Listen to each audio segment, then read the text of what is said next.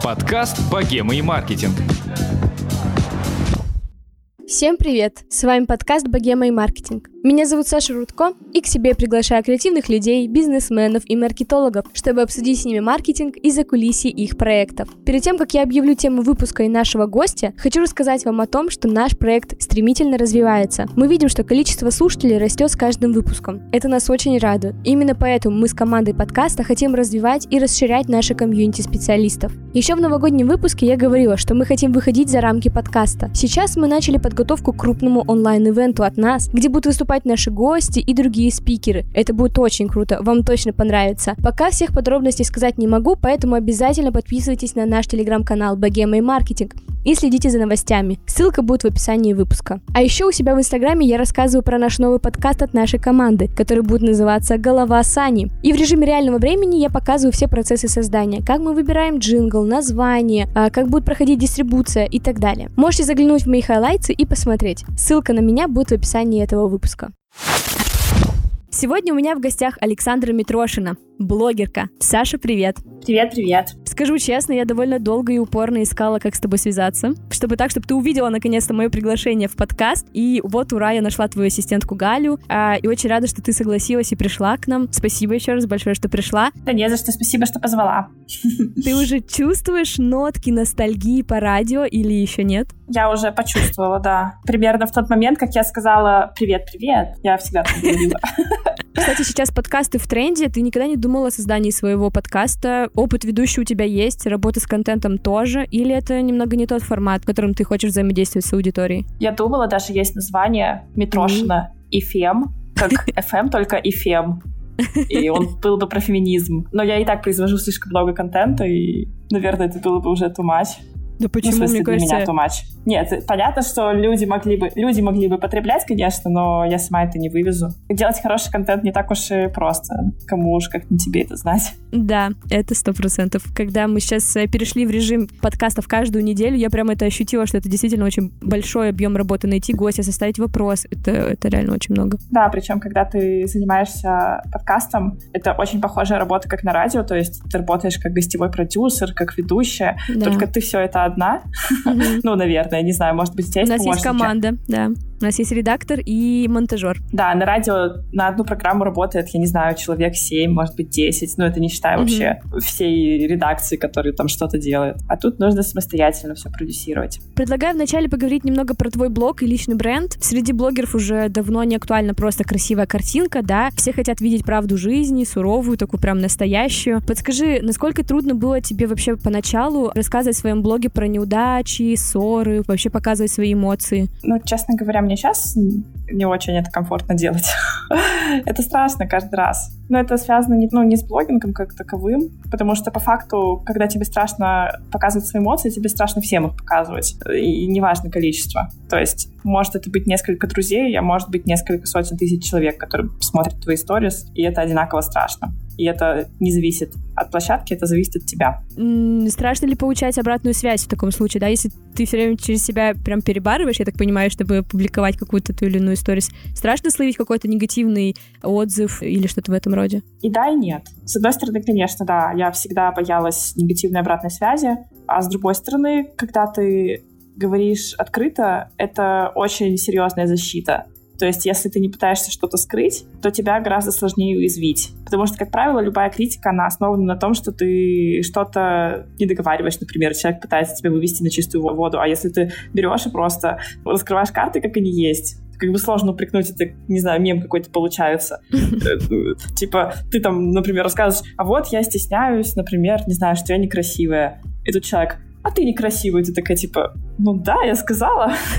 Ну, сразу же теряет смысл, на самом деле, очень большая часть негативной обратной связи. Сейчас вернемся немножко как раз тоже к этому моменту, но сначала хочу узнать, вот смотри, а мы все понимаем, что крупные блогеры — это практически персонажи, да, из сериалов, за которыми мы наблюдаем каждый день. Не практически, а персонажи сериала. Вот насколько твой образ продуман, насколько Саша вот у нас в сторис отличается от той Саши, которая просто в жизни вот обычная Саша Митрошина? Мне довольно сложно это объяснить. Э, людям, которые, наверное, не ведут свои блоги ежедневно и не придумывают контент-стратегию и не придумывают сериальность этого всего.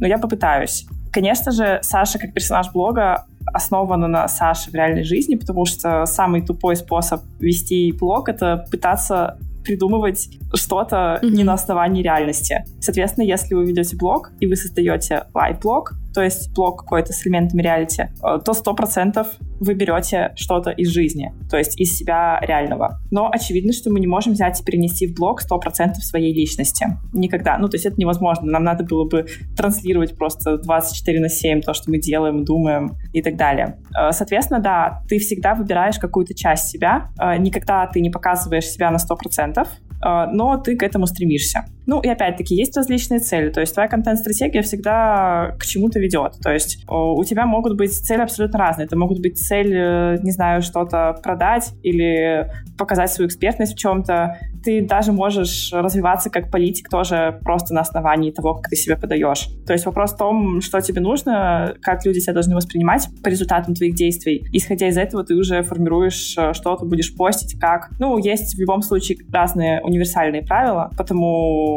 как ты упаковываешь свой образ в инсте. Mm-hmm. Например, э, ну вот, как ты уже сказала, стараться показывать не позитив, а все стороны своей жизни. Это абсолютно универсальная штука, которая подходит вообще для всех. И этот совет я прям всем советую.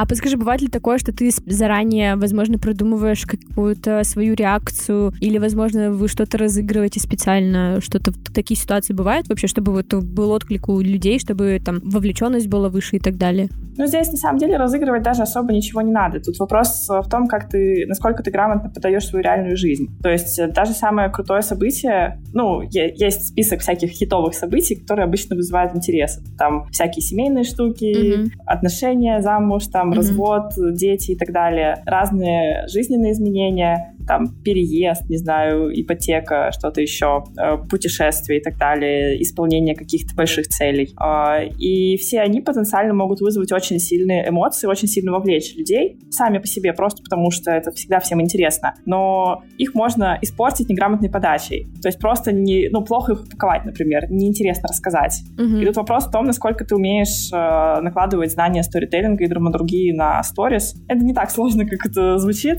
Да, да, я только ну, хотела сказать, говоря, типа, вот это, да, такие слова употребил, драматургия, это, это, типа, типа, сторителлинг, я сижу такая умная. нет, на самом деле это, это, это выражается супер банально. Э, например, вот сейчас э, приведу какой-нибудь пример. Ну вот вчера, например, я выложила в сторис, что я созрела на покупку квартиры в Сити. И я не стала просто выпаливать. Ну, я хотела рассказать, как я к этому пришла, почему я решила, потому что я год здесь снимаю квартиру, мне не хотелось здесь ничего покупать. И мне захотелось сделать так, чтобы эти, сторис досмотрели. Угу. И я, например, не стала сразу писать все причины, а начала рассказывать последовательно. На одной истории рассказала, вот, я решилась на следующий, ну, там, я пошла в отдел продаж, но тут что-то пошло не так, многоточие. Соответственно, человек уже хочет mm-hmm. посмотреть следующую сторис. На следующей сторис я пишу, что мне не понравилось, что я расстроилась, но тут произошло еще два события. Ну, и, и я, получается, рассказываю так, чтобы немножко интриговать людей. И это не значит, что нужно там постоянно делать, ну, вот этот блогерский прием, там, черный фон,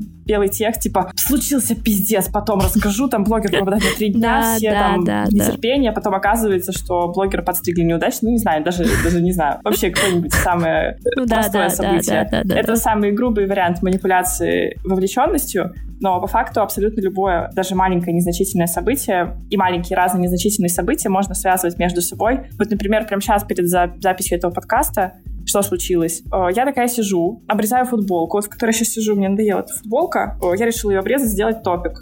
И я такая думаю, ну, запишу сторис, как я обрезаю. Прикольно такие смотреть штуки. И, во-первых, я придумала шутку, ну, как я придумала, подписчики мне написали, что, типа, когда ты хочешь обновить гардероб, но решила купить э, квартиру в сети, то теперь ты не можешь себе позволить тратить деньги. Ну, и, соответственно, я пошутила уже на эту тему. А когда я снимала это видео, в дверь позвонили и привезли букет анонимный. Э, и, соответственно, я, когда выкладывала вот эту вот сторис, где я ее просто еще обрезаю, я уже заранее текстом написала, а потом в дверь кто-то неожиданно позвонил.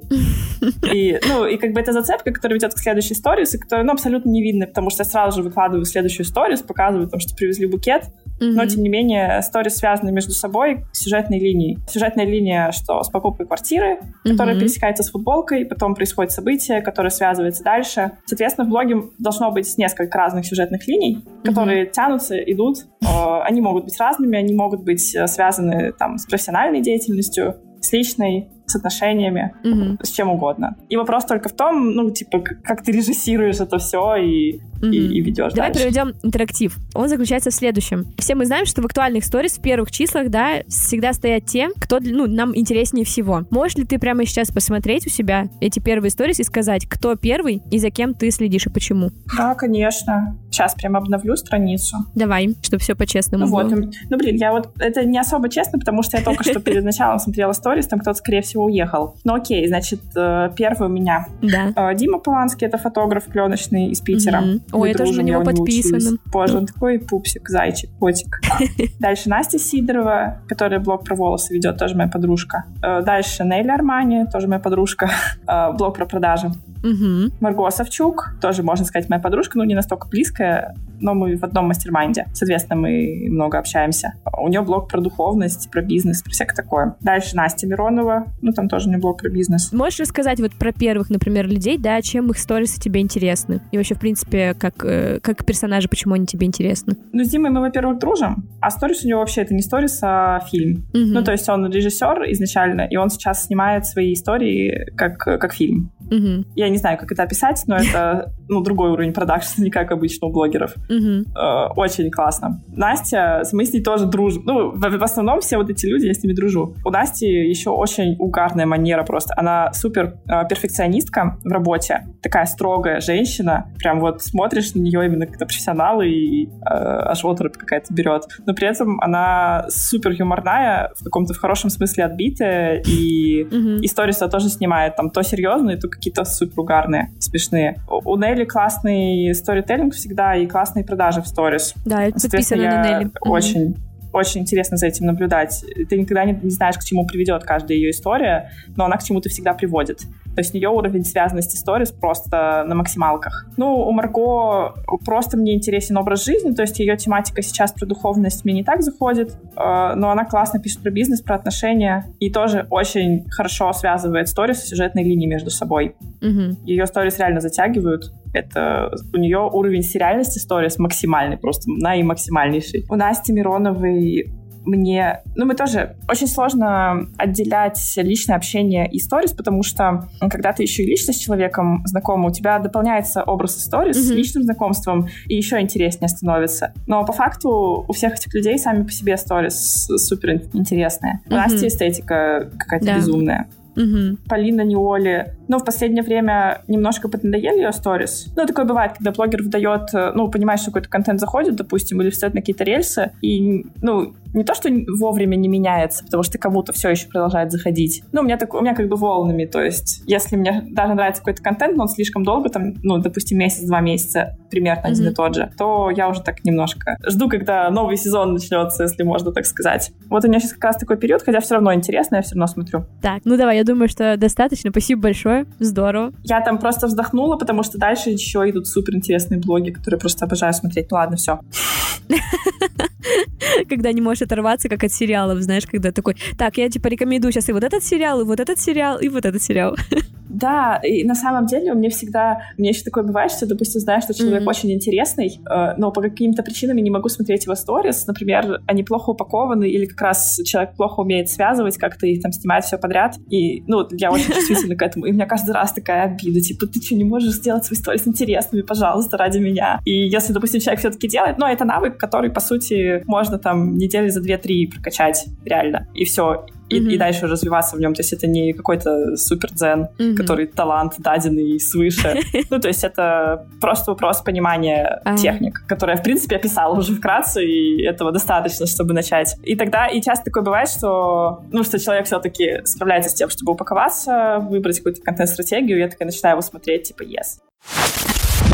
Сейчас ты у себя в сторис часто рассказываешь про то, как создавать красивый визуал прямо из дома, так как мы все на изоляции находимся. Как ты думаешь, то, что тебя ограничили в пространстве и возможностях, только разогревает твою креативную жилку или наоборот, э, ты, тебе приходится высасывать идеи из пальца, все время э, где-то находить новые идеи и так далее? Блин, вот честно скажу, моя креативная жилка просто разорвалась нахуй реально на этом карантине. Это лучше вообще, что можно было сделать со мной как с блогером. Это реально посадить меня домой и не разрешить выходить, потому что я истории стала снимать гораздо лучше. Я прокачалась во всем, в чем можно было вообще прокачаться. Я давно собиралась заняться продажами, именно изучить mm-hmm. продажи в сторис, и я это успела сделать. Я давно, у меня были куча идей там по рубрикам и так далее, я все это сделала. Ну и да, конечно, ограничения, границы очень сильно стимулируют творчество, и раньше, когда у меня был выбор из тысяч локаций, там даже по одной Москве, у меня всеми там не хватало мотивации и желания взять и упаковать красивый визуал, который у меня был в голове. А когда я оказалась все-таки заперта дома, я взяла и просто это сделала. И, ну, конкретно для меня это круто. Какие самые частые ошибки в построении визуала у начинающих блогеров ты видишь? Ты ведешь курс, поэтому ты сто процентов видел миллион лент. А, расскажи, пожалуйста, какие-то вот основные такие ошибки. Ну, я уже давно не работаю куратором, поэтому... Ну, ладно, свежие воспоминания. Раньше работала. Самые частые ошибки это, наверное, непонимание, что вообще такое инстаграмный визуал, инстаграмные фотки, что mm-hmm. хотят видеть люди и что вызывает у них реакцию. То есть, когда ты ведешь обычный профиль, ты спокойно выкладываешь какую-нибудь темную фотку, там, непонятную фотку, фотку с друзьями, там, селфи три подряд, и, и все окей. Ну, понятно, потому что это просто альбом, это твои воспоминания, твои эмоции, это все mm-hmm. супер, если речь идет о личном инстаграме. И достаточно сложно людям перестроиться и понять, какие, какие фотки могут привлечь внимание большего количества людей. Ну и плюс, э, наверное, изначально достаточно сложно свой глаз наметать на то, чтобы там не ставить много одинаковых mm-hmm. подряд, чтобы, не знаю, следить, чтобы они были красивые, там, со светом хорошим всем, потому что привычка выкладывать то, что просто тебе хочется выложить от души, ну, ее немножко приходится трансформировать в блоге. Mm-hmm. Предлагаю перейти к следующей теме. Сейчас ты являешься одним из авторов э, очень важного для всех проекта «Ты не одна». Во-первых, спасибо большое за проект. Я всегда, когда нужно отправлять куда-то обращение, отправляю во все инстанции, которые могу. Наш э, редактор Лера ходила на митинг в СПБ, поэтому мы вас поддерживаем. Я когда училась э, на пиарщицу, у нас были такие предметы, как психология массовых коммуникаций, социальная психология, и сейчас перед вами стоит непростая задача, да, вы продвигаете не продукт, не товар, а идею, да, то есть какой-то такой мыслительный процесс. Подскажи, какие вообще инструменты социального маркетинга вы применяете? Ну, ты, конечно, загнула сейчас социальный маркетинг, наверное, как я, когда сказала про драматургию storytelling сторис, вот ни хера непонятно. Но на самом деле лично мне продвигать идею гораздо проще, чем продвигать товары и услуги. Mm-hmm. Ну, понятно, что инструменты очень похожи, но в целом, не знаю, мне очень сложно говорить на языке инструментов, поскольку я начала это делать по mm-hmm. наитию, и на протяжении всего своего блогерства я занимаюсь тем, что я продвигаю идеи и мировоззрение. И тут, наверное, очень важно... Ой, наверное, сейчас будет смешно звучать, потому что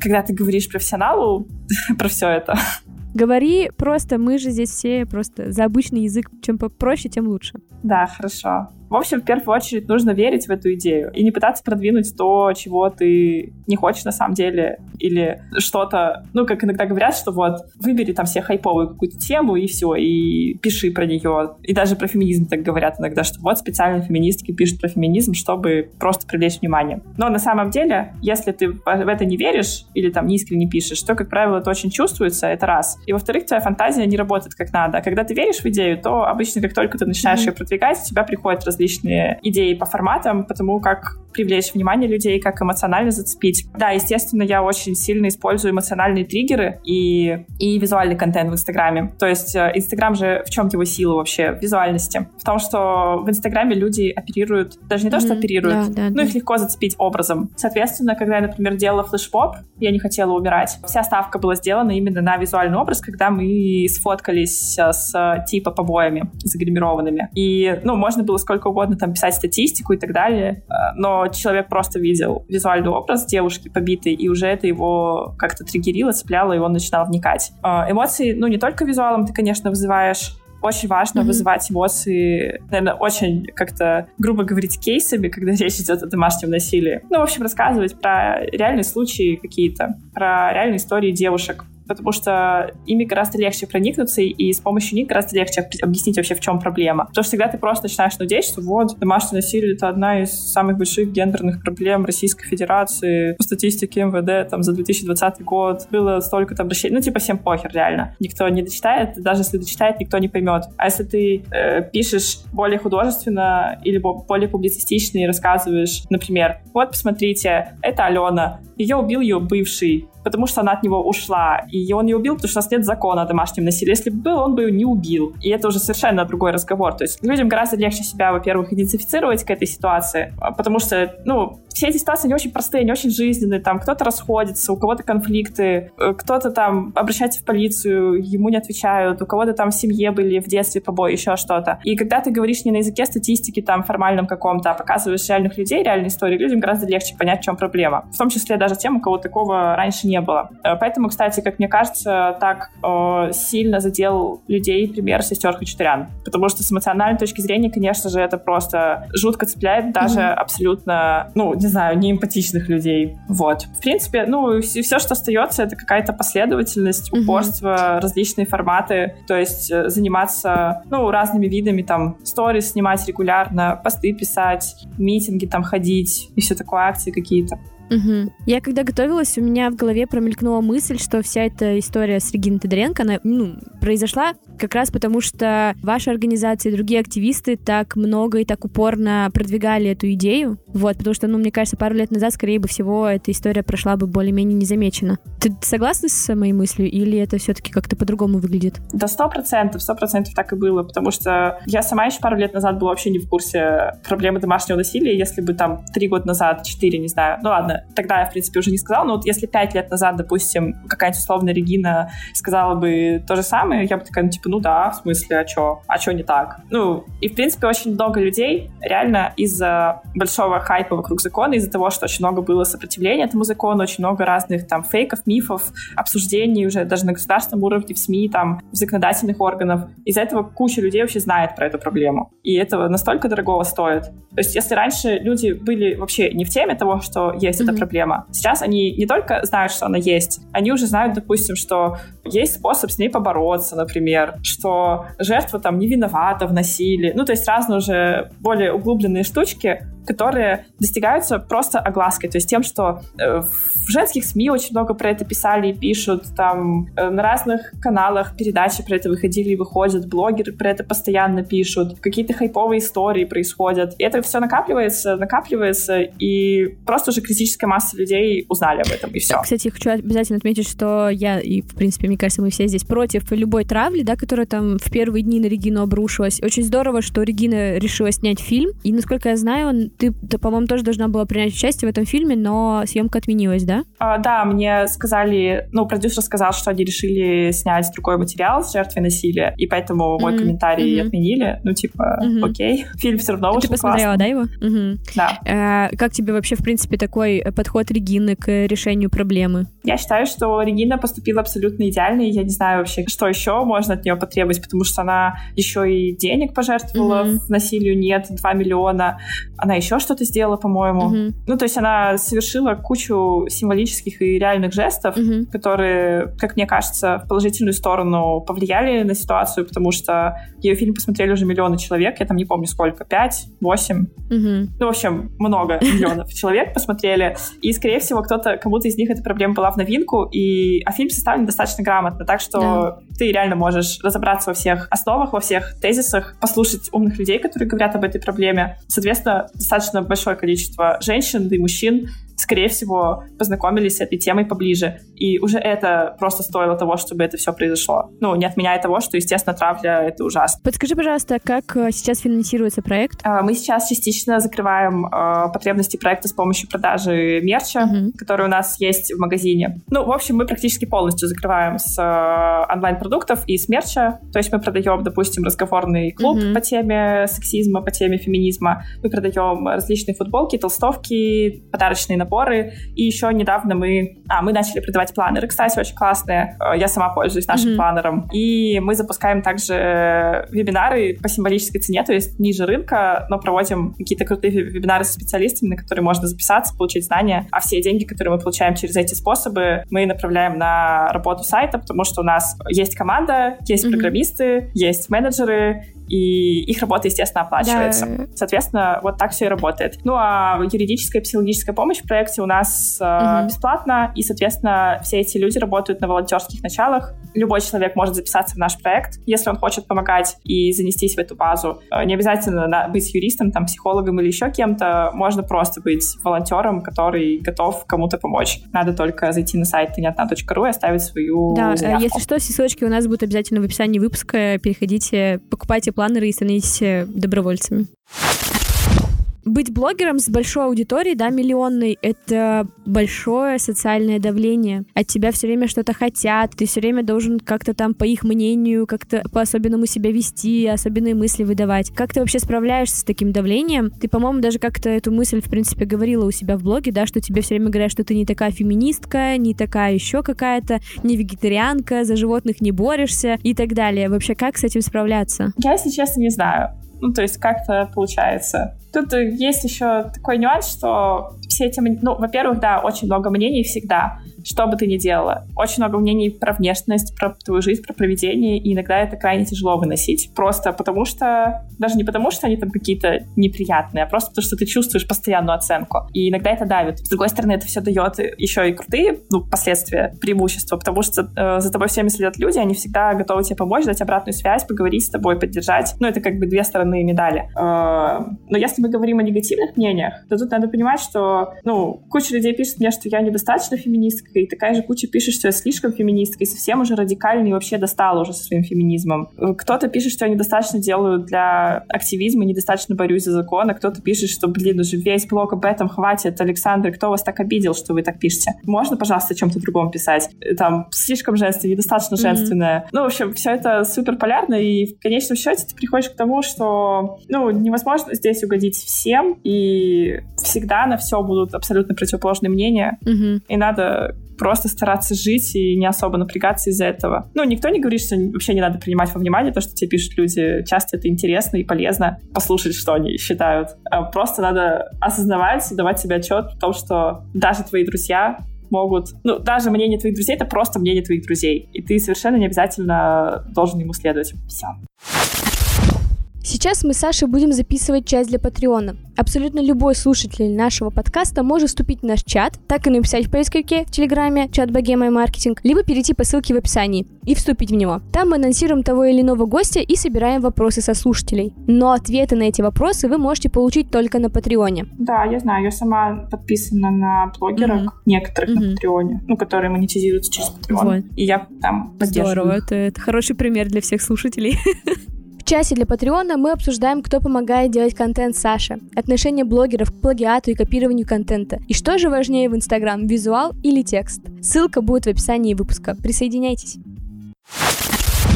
Саш, вопросы от слушателей закончились, от меня тоже. Я безумно рада нашей беседе. Вот, э, если у тебя есть какие-то напутственные слова, возможно, нашим слушателям можешь их э, сказать. не знаю, если честно, что сказать. Вопросы были очень интересными, мне тоже было интересно поболтать. Просто надеюсь, что хотя бы что-то интересненькое вы услышали Да, конечно, я уверена, что слушателям тоже понравилось. Мне точно было интересно. Как минимум, видишь, один слушатель у тебя есть. Да, спасибо, А, дорогие слушатели, не забывайте ставить звездочки и отзывы в iTunes, а также комментарии в приложении CastBox. Мы все читаем читаем. Нам очень будет приятно, э, если вы оставите после этого выпуска свои комментарии. Все, становитесь нашими патронами, подписывайтесь на нас, подписывайтесь на Сашу и всем удачи и не болейте. Всем пока. Спасибо большое, пока.